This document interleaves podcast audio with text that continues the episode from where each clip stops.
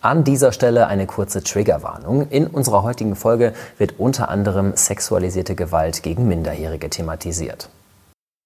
Prince Andrew. Neben Harry und Meghan ist er wohl der größte Störenfried im britischen Königshaus.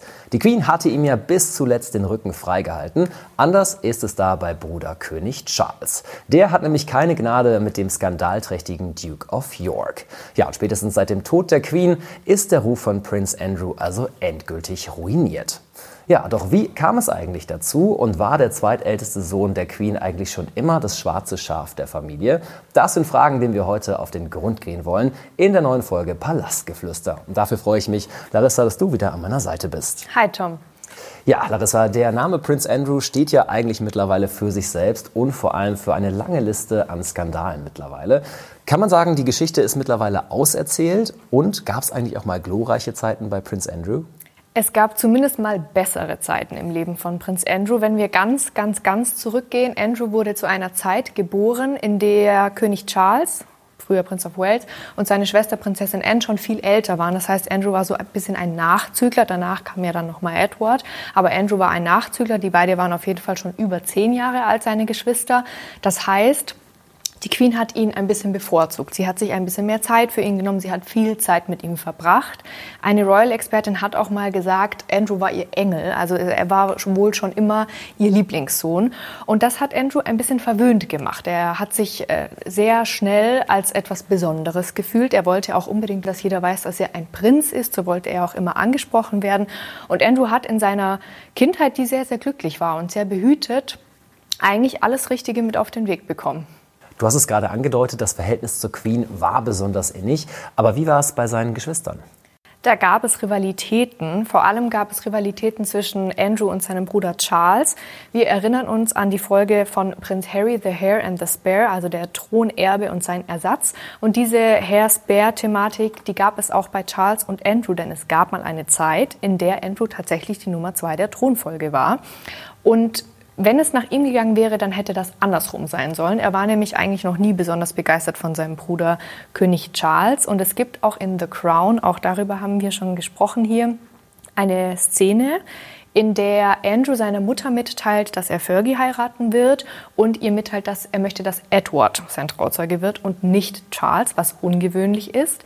Er sagt auch dazu, warum, nämlich er möchte Charles einfach nicht noch mehr Bühne, nicht noch mehr Rampenlicht geben. Er findet, Edward soll das machen, weil Charles hat ja eigentlich ohnehin schon genug zu tun mit seiner Rolle als Prince of Wales.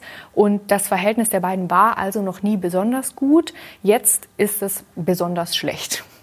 Andrew ist also als junger Mann ins Königshaus reingeboren worden. Wie kann man das sagen? Ist er, was hat er aus seiner Ersatzrolle mittlerweile gemacht?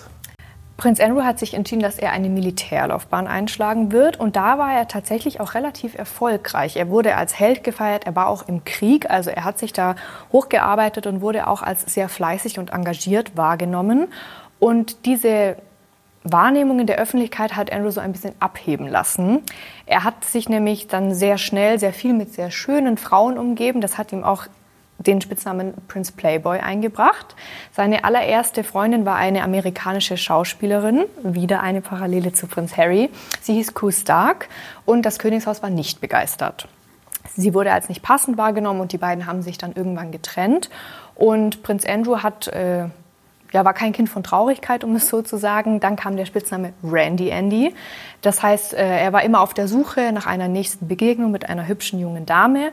Und irgendwann wurde er mit Fergie verkuppelt, Sarah Ferguson die er auch geheiratet hat, und zwar durch Diana. Diana und Charles waren zu diesem Zeitpunkt schon zusammen und Andrew war Single. Und Diana hat sich gedacht, warum nicht Fergie mit ins Spiel bringen? Und sie hat die beiden dann sozusagen verkuppelt. Und das hat ja auch ziemlich gut funktioniert, denn wie gesagt, schlussendlich haben Andrew und Fergie auch geheiratet. Fergie hat also eine große Rolle gespielt in Andrews Leben. Wenn ich richtig informiert bin, ist das de facto nicht mehr der Fall, weil die beiden sind geschieden. Das stimmt, du bist richtig informiert. Das war im Jahr 1992, dass die Queen selbst als Annus Horribilis bezeichnet hat, also als ein ganz furchtbares Jahr. In diesem Jahr sind drei Dinge passiert, die für das Oberhaupt äh, der Church of England ganz, ganz schlecht waren. Nämlich erstens, Prinzessin Anne hat sich scheiden lassen. Zweitens, Diana und Charles haben ihre Trennung bekannt gegeben. Und auch Andrew und Fergie haben ihre Trennung bekannt gegeben. Fergie hat sich, wie sehr viele Frauen im Hause Windsor, nicht so gut mit dem Druck akklimatisieren können, der ihre Rolle mit sich bringt. Stichwort Paparazzi, Stichwort Presse, Stichwort Außenwirkung. Auch die beiden Kinder, Eugenie und Beatrice, konnten die Ehe nicht mehr retten. Fergie hatte auch eine Affäre. Und dann war klar, das war's. Sie haben sich dann getrennt und auch 1996 scheiden lassen. Bis heute sind Andrew und Fergie aber sehr, sehr eng miteinander verbunden und sie leben sogar zusammen, nämlich auf der Royal Lodge auf Windsor. Also, ich fasse zusammen. Andrew war kein Prinz von Traurigkeit, war ein Frauenheld damals. Dann ist die Ehe zerbrochen. Wie geht die Geschichte weiter?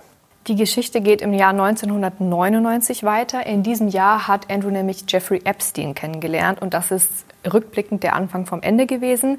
Ghislaine Maxwell hat die beiden bekannt gemacht. Für den unwahrscheinlichen Fall, dass die Zuhörer oder Zuschauer Ghislaine Maxwell und Jeffrey Epstein nicht kennen, Jeffrey Epstein ist oder war ein Multimillionär und ein Investmentbanker. Ghislaine Maxwell war ebenfalls eine Unternehmerin. Die beiden waren wohl mal ein Paar. Heute ist Jeffrey Epstein tot, er hat Suizid begangen und Ghislaine Maxwell wurde zu 20 Jahren Gefängnis verurteilt. Um jetzt hier wirklich gar kein Detail auszulassen und kein wichtiges Detail zu vergessen, was ist ganz genau passiert? Genau passiert ist Folgendes. Jeffrey Epstein und Ghislaine Maxwell wurden beschuldigt, einen Missbrauchsring gemeinsam geführt zu haben. Es ging dabei darum, minderjährige Mädchen zu rekrutieren. Ghislaine hat die Mädchen wohl angesprochen und ihnen eine Karriere entweder als Model oder als Massagetherapeutin versprochen und die Mädchen wurden dann zu Jeffrey Epstein gebracht. Jeffrey Epstein war auch schon einmal im Gefängnis im Jahr 2008, allerdings unter sehr laschen Bedingungen und nicht gerade lange. Und als er freikam, gab es ein Foto von Prinz Andrew und Jeffrey Epstein. Hier kommt Prinz Andrew ins Spiel. Dieses Bild ist im Central Park entstanden und zwar im Jahr 2011. Die beiden haben einen Spaziergang gemacht und wie gesagt, das war nach Jeffrey Epsteins ersten Gefängnisaufenthalt. Das heißt, hier ist berechtigt die Frage aufgeploppt, warum hat ein britischer Royal mit einem verurteilten Sexualstraftäter zu tun? Ich komme später noch dazu, wie Prinz Andrew dieses Treffen gerechtfertigt hat, aber um bei der Chronologie zu bleiben, im Jahr 2019 wurde Jeffrey Epstein erneut dingfest gemacht und festgenommen. Während er auf seinen Prozess gewartet hat, hat er sich allerdings in seiner Gefängniszelle das Leben genommen. Zumindest ist das die offizielle Erkenntnis nach Untersuchungen, dass er einen Suizid vollzogen hat. Und aufgrund des Suizides konnte Jeffrey Epstein logischerweise nicht mehr der Prozess gemacht werden. Gillian Maxwell hingegen konnte der Prozess gemacht werden. Sie muss für 20 Jahre hinter Gittern bleiben. Auch das habe ich bereits angesprochen. Man hat dann aber versucht, zumindest die Umstände aufzuklären. Und in Gerichtsakten tauchte dann eben wiederholt der Name Prinz Andrew auf. Andrew hat gesagt, er verhält sich kooperativ. Das waren ja alles Ermittlungen in Amerika. Er hat gesagt, er kooperiert mit dem FBI, er steht zur Verfügung, er möchte dazu beitragen, dass das alles aufgeklärt wird. All das war nicht der Fall. Also was hat Prince Andrew denn ganz genau damit zu tun? Prinz Andrew hat damit zu tun, weil ein Foto im Umlauf geraten ist. Dieses Foto ist auch bis heute noch abrufbar. Es ist ein Bild, das im Jahr 2001 entstanden ist. Auf diesem Bild sehen wir Prinz Andrew. Ghislaine Maxwell und in der Mitte eine Frau, die Virginia Giuffre heißt. Früher hieß sie Virginia Roberts. Das ganz brisante und das allergrößte Problem auf diesem Bild ist, dass Virginia Giuffre zu diesem Zeitpunkt 17 Jahre alt war. Das heißt, sie war minderjährig. Im Jahr 2001, weil das bestimmt auch von Interesse ist, war Andrew 41 Jahre alt. 2019 ging Virginia mit Vorwürfen an die Öffentlichkeit, dass Prinz Andrew sie insgesamt dreimal sexuell missbraucht haben soll. Einmal in London, einmal in New York und einmal auf der privaten Insel von Jeffrey Epstein. Mit diesen Vorwürfen ging sie 2019 an die Öffentlichkeit. 2021 hat sie Klage eingereicht. Andrew wiederum hat gegen diese Klage einen Einspruch eingereicht. Dieser Einspruch wurde allerdings abgewiesen und es gab dann eine außergerichtliche Einigung. Das heißt, es kam nie zu einem Gerichtsverfahren, nämlich einen Vergleich in Form einer Zahlung und es wurde nie offiziell bestätigt, wie viel Geld geflossen sein soll, aber die Rede ist von 14 Millionen Euro und von diesen 14 Millionen Euro soll die Queen wohl 2 Millionen Euro beigesteuert haben. Es kam also nicht zum gerichtlichen Urteil gegen Prince Andrew, aber trotzdem gab es ja neben den Zahlungen und dem Vergleich, den Sie angestrebt haben, natürlich Konsequenzen für ihn, oder? Es gab Konsequenzen. Bis es diese Konsequenzen allerdings gegeben hat, ist in meinen Augen eine extrem lange Zeit vergangen. Der Palast hat nämlich ganz lange die Füße stillgehalten. Das kennen wir ja schon vom Palast. Andrew war in seiner Rolle von 2001 bis 2011 als Repräsentant des Vereinigten Königreichs für Handel und Investment tätig. Diese Rolle hat man ihm dann entzogen im Jahr 2011 und zwar kurz nachdem die Fotografie von Jeffrey Epstein und Prinz Andrew im Central Park entstanden ist. Nachdem sich Jeffrey Epstein dann das Leben genommen hat im Jahr 2019, hat der Palast kurze Zeit später ein Statement herausgegeben. Aus diesem Statement geht eine ganz klare Distanzierung von den Vorwürfen hervor. Prinz Andrew möchte sich, wie gesagt, kooperativ zeigen, aber man negiert jegliches Involvement in diese ganze Geschichte. Und Andrew hat sich dann dazu entschieden, ein Interview zu geben, und zwar der BBC. Er hat eine Journalistin in den Palast eingeladen und hat sich ihren Fragen gestellt. Und dieses Interview war der Untergang von Prinz Andrew. Es war ein volles Desaster aufgrund von mehreren Tatsachen. Die erste Tatsache war, dass alles, was Prinz Andrew gesagt hat, von Anfang bis Ende komplett auswendig gelernt war. Trotzdem hat er es nicht geschafft, seine Sätze glaubwürdig rüberzubringen. Er hat unfassbar oft das Wort am gesagt und ich bin mir sicher, dass man als britischer Royal sehr, sehr viel mit Medienverhalten in Berührung gerät und dass, dass man ihm das anders beigebracht hat. Ja, neben seinen nicht überzeugten Negierungen, die Negierungen sind zum Beispiel, er kenne Virginia nicht, er habe Virginia noch nie getroffen, er erinnere sich nicht, das hat er ganz oft gesagt, ich erinnere mich nicht. Kann ja heißen, kann nein heißen. Das ist äh, ja, eine tolle Ausrede, dass man sich eben nicht erinnern kann. An das Foto mit Jeffrey Epstein im Jahr 2011 hingegen kann sich Prinz Andrew ganz genau erinnern, weil er nach New York geflogen ist, so zumindest seine Aussage, um die Freundschaft mit Jeffrey Epstein persönlich zu beenden. Er hätte es als feige empfunden, das am Telefon zu tun. Deshalb wolle er mit, habe er mit Jeffrey Epstein ein Gespräch führen wollen, in dem er ihm erklärt, dass er aufgrund seiner vorbestraften Sexualgeschichte nicht mehr mit ihm zu tun haben kann. Journalisten haben im Nachhinein herausgefunden, dass Prinz Andrew vier Tage lang bei Jeffrey Epstein war und sogar in dessen Apartment in New York gewohnt hat.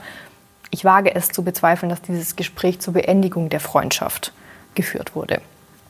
Die Vorwürfe von Virginia Giuffre, sie konnte sich sehr, sehr genau daran erinnern, wie sie beispielsweise Prinz Andrew zum ersten Mal getroffen haben soll. Unter anderem hat sie gesagt, dass Prinz Andrew extrem stark geschwitzt hat, als sie sich trafen.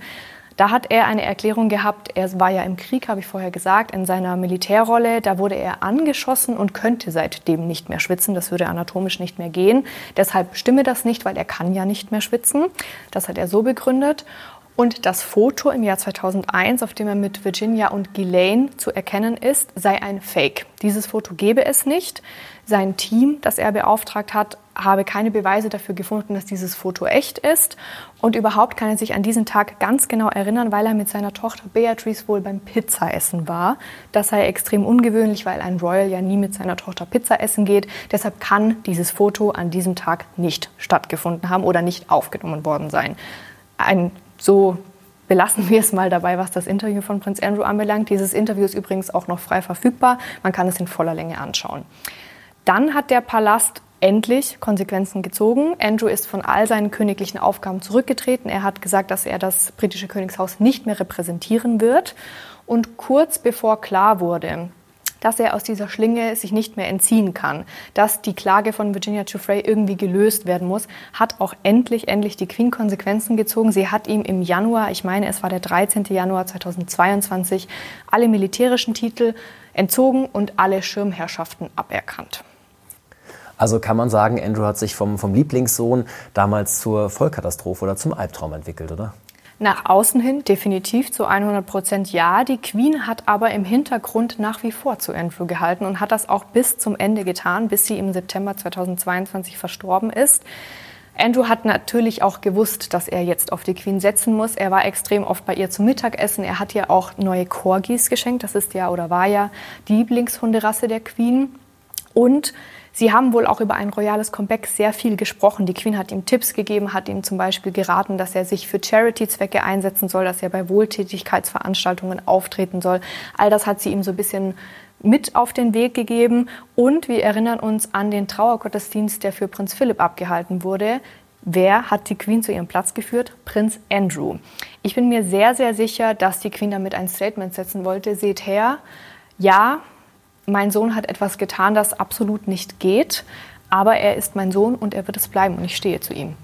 Jetzt ist die Queen ja schon seit knapp einem halben Jahr tot, du hast es gerade gesagt. Jetzt ist äh, Bruder König Charles an der Macht. Was hat sich denn seitdem für Andrew geändert?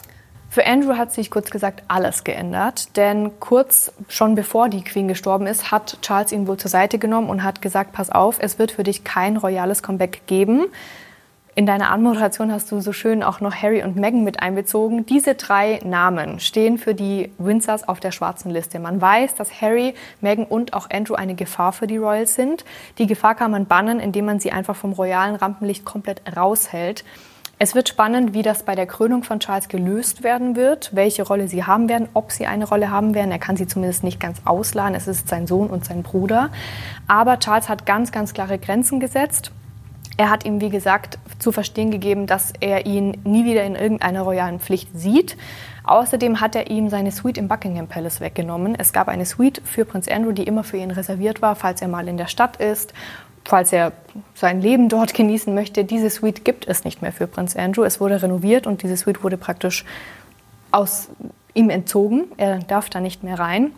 Und jetzt macht Charles sogar so ernst, dass er Andrew den Geldhahn zudrehen möchte. Denn Andrew bringt ihm keinen Mehrwert mehr. Er vertritt das Königshaus nicht mehr, aber er liegt Charles natürlich immer noch auf der Tasche. Das möchte Charles jetzt ändern. Das hat er ja auch schon bei Prinz Harry getan. Konkret geht es da um Zahlungen für die Royal Lodge, wo er ja gerade noch mit Fergie lebt. Und wenn Charles seinem Bruder wirklich den Geldhahn zudreht, dann hat Andrew ein ganz, ganz anderes gravierendes Problem. Dann ist er nämlich eigentlich obdachlos. Denn ohne die Zahlungen seines Bruders kann Andrew die Instandhaltung der Royal Lodge nicht mehr gewährleisten. Und dementsprechend kann er auch nicht mehr in dieser 30 Millionen Pfund Villa leben. Was Andrew so genau macht in seinem neuen widerwilligen Alltag, das wissen wir nicht ganz genau, aber es gibt ein paar Insider-Informationen, die es natürlich immer gibt und die wir auch sehr gerne hören. Es heißt, dass Andrew den ganzen Tag vor dem Fernseher sitzt, dass er nichts tut und er hat eine einzige Aufgabe, die ihm noch bleibt, nämlich er kümmert sich um die Corgis der Queen und das war's dann aber auch. Ja, ein bedauernswertes, aber eben selbstverschuldetes Schicksal von Prince Andrew in dem Fall. Vielen, vielen Dank für deine Zusammenfassung und die ganzen Details. In diesem Fall ist es ja auch wichtig, dass man auf alles schaut äh, und nichts vergisst. Vielen, vielen Dank dafür, Larissa, dass du da warst und wir bleiben natürlich dran an der Sache mit Randy Andy und schauen, wie sich das Ganze weiterentwickelt und wenn es was Neues gibt, dann sprechen wir darüber hier bei Palastgeflüster.